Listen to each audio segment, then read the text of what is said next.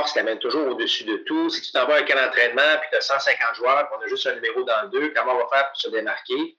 Ben, tu vas avec tes forces. Alors, si tu cours vite, il faut que tout le monde sache que tu cours vite. Si tu as un bon bras, il faut que tout le monde sache que tu as un bon bras. Trouve le moyen pour que ces gens-là euh, sachent c'est quoi tes forces. Quand euh, est venu le temps de passer à une deuxième carrière, donc à me retirer d'être un athlète professionnel, c'est la première phrase qui m'est venue en tête. Donc, quelles sont mes forces aujourd'hui? Ici votre hôtesse Amélie Delebel et je suis très heureuse de vous accueillir sur le podcast Athlète Entrepreneur qui met en évidence des parcours inspirants d'athlètes ou d'anciens athlètes de haut niveau qui se sont tournés vers le milieu entrepreneurial. Ce rendez-vous hebdomadaire vous présente des entrevues qui seront vous motiver à atteindre votre plein potentiel. C'est parti!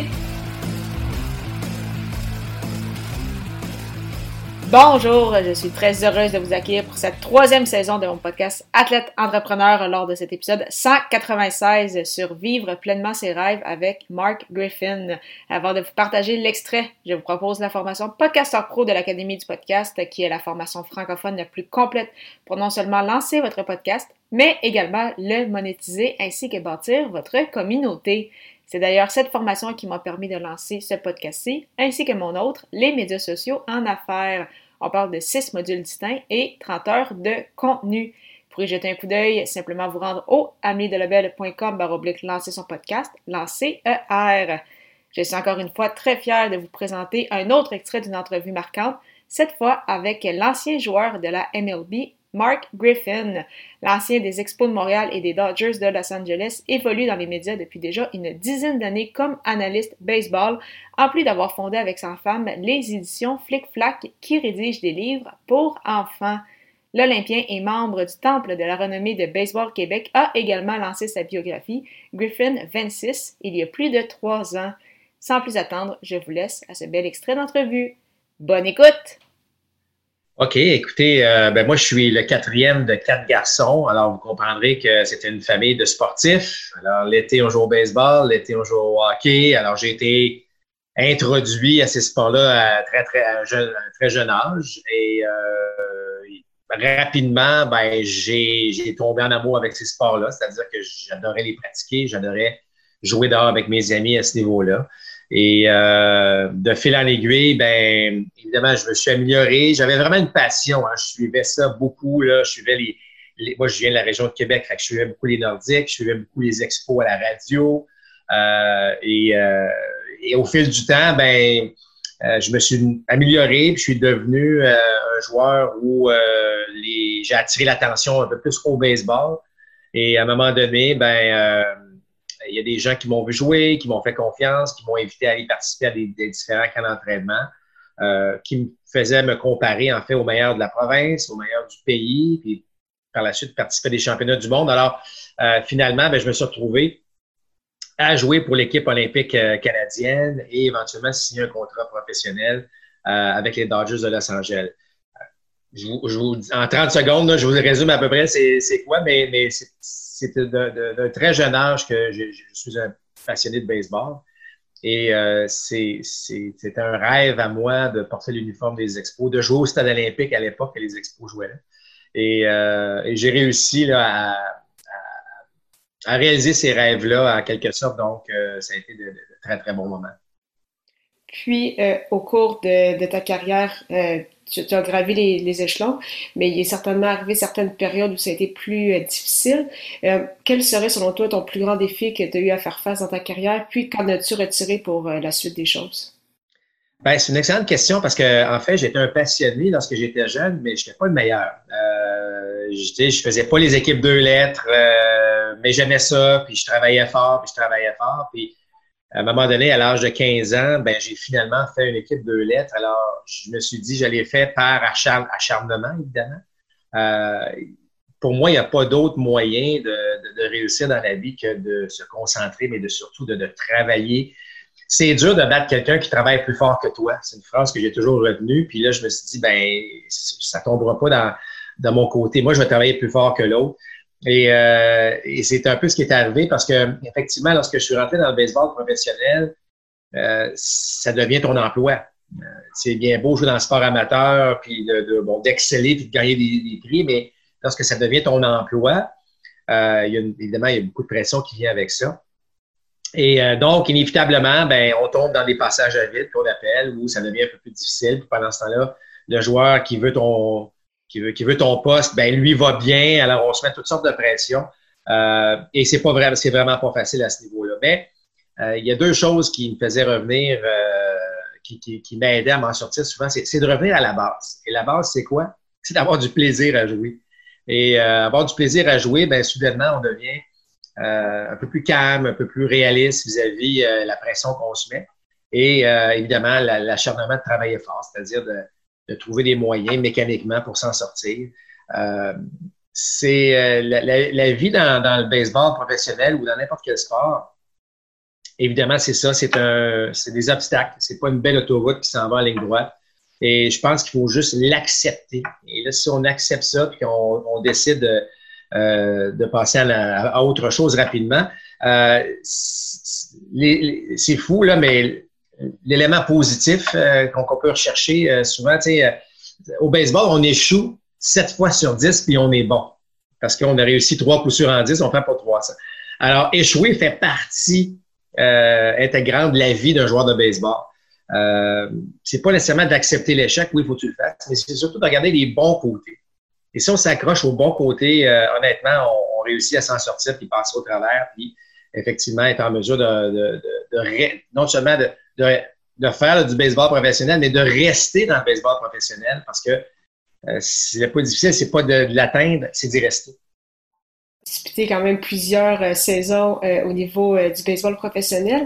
Est-ce que ça a été difficile pour toi par la suite de, de penser plutôt à ton après-carrière et vraiment mettre un trait sur le baseball professionnel? Donc, comment tu as vécu cette transition qui est quand même vraiment difficile pour tous les athlètes, en fait, de, de différentes disciplines du jour au lendemain? C'est ça, de, de, laisser de côté le, vraiment le côté un peu plus sportif? En fait, euh, une chose que j'ai réalisée, c'est que je, sais que la, la, meilleure façon de faire, c'est d'avoir une carrière, d'avoir un plan B, puis de toujours être prêt à. Euh, par contre, euh, moi, j'adhère pas nécessairement à cette philosophie-là, c'est-à-dire que la journée que j'ai commencé à penser à un plan B, le plan A se terminait. C'est-à-dire que quand tu es joueur de baseball, en tout cas, je, vais parler pour moi, quand tu es joueur de baseball, il faut que ton focus soit à 100% sur la tâche. 100% C'est tellement difficile de, de, de, de, de performer, d'être à la hauteur dans ce sport-là, que si moindrement que mes pensées sont OK, ben là, ça va pas bien, peut-être que je devrais penser à c'est terminé. Euh, c'est terminé, on peut plus, on peut plus avancer. Et, et alors moi, je, je, suis pour que la tête focus à 100% sur sa carrière. Une fois que sa carrière est terminée, euh, évidemment, j'ai eu beaucoup d'entraîneurs au fil de ma carrière. Il y en a plusieurs qui m'ont influencé. Euh, en fait, je me rappelle de tous et chacun, des fois pour des bonnes, des fois pour des mauvaises raisons, mais je m'en rappelle quand même bien. Mais un, des, un des entraîneurs m'avait dit, un moment donné, je, pensais d'être coupé de l'équipe canadienne junior et il m'avait dit, tu sais, mon garçon, il dit, il faut que tu apprennes à exploiter tes forces dans la vie. Euh, tes forces t'amènent toujours au-dessus de tout. Si tu t'envoies un camp d'entraînement puis tu as 150 joueurs, qu'on a juste un numéro dans le deux, comment on va faire pour se démarquer? Ben, tu vas avec tes forces. Alors, si tu cours vite, il faut que tout le monde sache que tu cours vite. Si tu as un bon bras, il faut que tout le monde sache que tu as un bon bras. Trouve le moyen pour que ces gens-là euh, sachent c'est quoi tes forces. Quand euh, est venu le temps de passer à une deuxième carrière, donc à me retirer d'être un athlète professionnel, c'est la première phrase qui m'est venue en tête. Donc, quelles sont mes forces aujourd'hui? Alors, mes forces étaient évidemment, bon, je connaissais le baseball, je pas mieux que quiconque, mais certainement que je l'avais joué assez comme joueur de position pour, euh, pour, euh, pour en faire une carrière. Et ensuite, euh, lorsque je faisais des entrevues comme joueur professionnel, souvent les journalistes ou les commentateurs ou les gens qui m'interviewaient me disaient Tu t'exprimes bien, Marc, c'est le fun, c'est clair, c'est net, c'est précis. Alors, mes deux forces étaient moi qui me débrouillais à expliquer mon sport puis à expliquer comment ça se jouait. Et évidemment, les connaissances du sport. Donc, j'ai décidé de combiner un petit peu les deux et euh, d'aller suivre, par contre, euh, le cours euh, à Promédia à Montréal pour m'assurer là, que oui, j'ai des forces, mais maintenant, il faut que je sois capable d'être à la hauteur, d'être parmi les professionnels de ma profession. Et donc, de là est venu évidemment ce passage-là directement de joueur à commentateur baseball ou analyste baseball euh, dès la saison suivante. Donc, pour moi, ça a été une, transition qui n'a pas été facile parce que pendant trois ou quatre ans, euh, j'avais encore l'impression que j'étais un joueur, mais que j'étais devenu évidemment un analyste baseball. Donc, lorsque j'allais voir des, exercices, par exemple, ben, je me prenais encore pour un joueur, mais j'avais un veston et une cravate au lieu d'avoir un uniforme sur le dos. Donc, ça, ça, a été, euh, je vous dirais, un de mes plus grands défis lorsque j'ai passé d'une carrière à l'autre. Puis, euh, donc, tu parlais, c'est ça, de, cet amour-là pour euh, le domaine des médias. Qu'est-ce que tu aimes le plus, en fait, de, ça? Parce que tu es encore aujourd'hui euh, analyste baseball pour le réseau des sports. Donc, ça fait déjà pratiquement une vingtaine d'années, en fait, plus de 20 ans que mm-hmm. tu es dans ce domaine-là. Donc, qu'est-ce que tu aimes autant de, ce milieu? Bien, il y a deux éléments que, pour moi, que c'est même pas un emploi, en fait. C'est parce que c'est une passion. Moi, de parler de baseball, je suis passionné. Puis, ce qui est le fun, c'est qu'on peut on peut partager, un, notre, passion, on peut partager, euh, partager notre, nos connaissances euh, à qui veut l'entendre. C'est ça qui est le fun euh, parmi les médias. C'est que moi, je me souviens toujours, la, mon premier contact avec les médias, c'était à la télévision quatre saisons, fait un petit bout de temps. Mais je me souviens toujours qu'on m'avait conseillé, bon, ben, regarde le Kodak, donc la caméra, puis assure-toi que c'est comme si tu es dans le salon chez vous, puis tu parles aux gens devant toi ou à la personne devant toi. Alors là, je fais ça, ça va super bien. Puis là, on, dès le lendemain, on me dit, ben, bon, on a eu 450 euh, 000 personnes qui nous ont regardés. Euh, là, j'ai fait comme 450 000 personnes qui m'ont écouté parler. fait que là, j'ai eu comme un petit peu un petit frisson en disant, OK, il faut pas que je pense à ça, il faut pas que je pense que je suis devant 450 000 personnes, mais ça m'a permis de comprendre que mon message peut aller quand même assez loin. Et vous savez, la beauté, lorsqu'on est dans, dans une carrière de joueur puis qu'on se retire après, selon moi, c'est de partager ce qu'on a vécu, c'est de partager nos connaissances, c'est de partager évidemment euh, toute, cette expérience-là. Alors, de me permettre de le faire, je dirais presque quotidiennement, mais certainement en tout cas de façon régulière, euh, pour moi, je trouve ça bien, bien le fun. Puis je me tanne pas après près de plus de 20 ans de, de le faire, de le partager. Il y a encore des choses que j'apprends de ce sport-là. Alors, c'est cette communication-là entre, euh, entre moi et évidemment euh, l'auditoire qui, euh, qui, me fascine et qui me permet évidemment de toujours avoir cette, cette, même, cette même passion. Puis, en plus d'exercer ta passion dans, dans les médias, tu as également lancé en 2011 avec ta femme les éditions Flick Flack, donc une édition qui fait des livres pour enfants. D'où est-ce que vient cette idée puis, euh, comment s'est passé en fait tout, le, tout ce processus-là euh, entrepreneurial? Écoute, c'est une très bonne question. Euh, en fait, ma conjointe est dans, dans, le monde de l'enseignement, mais a toujours été. les livres ont toujours été cette, passion pour elle, autant que moi, c'est le baseball. Et ben, vous savez, je vous raconte ça rapidement, mais auparavant, j'avais lancé une entreprise avec Paul Delage-Roberge qui s'appelait Le Réseau, qui est un réseau d'affaires. Et ce que j'avais fait à l'époque, c'est que les expos euh, bon, avait malheureusement déménagé euh, à Washington. Alors moi, j'avais appelé les actionnaires des expos de l'époque. Je leur disais, bon, ben, écoutez, là, on a déménagé. Est-ce qu'il y a moyen de nous aider? Une histoire courte, M. Robert, je m'avais dit, j'aimerais ça partir un, réseau d'affaires. Je vois que tu t'exprimes bien, c'est le fun. Alors, je suis parti en affaires avec euh, M. Roberge. Euh, et c'était fascinant parce que, bon, tu apprends du côté entrepreneur ce que ça prend pour vivre, ce que ça prend pour réussir. Alors, j'ai appris à côté de quelqu'un euh, qui a réussi dans, dans, la vie à ce niveau-là. Donc, pour ça, c'était fascinant. Force est d'admettre, par contre, que c'était pas nécessairement euh, ce que je vis, par exemple, à la télévision aujourd'hui.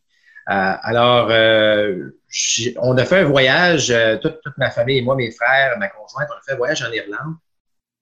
Et, et, et ma conjointe, on venait juste de partir cette maison d'édition-là et je voyais cette passion qu'elle avait dans les yeux, qu'elle voulait réussir, puis qu'elle voulait montrer à tout le monde que ça pouvait marcher, puis que les premières lectures, ben, il y avait des façons de faire euh, intéressantes qui pourraient être développées.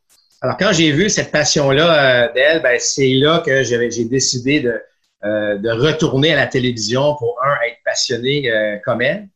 Et depuis ce temps-là, ben, c'est ça, c'est une maison d'édition qui va fêter ses dix ans bientôt, où effectivement, on a parti très petit.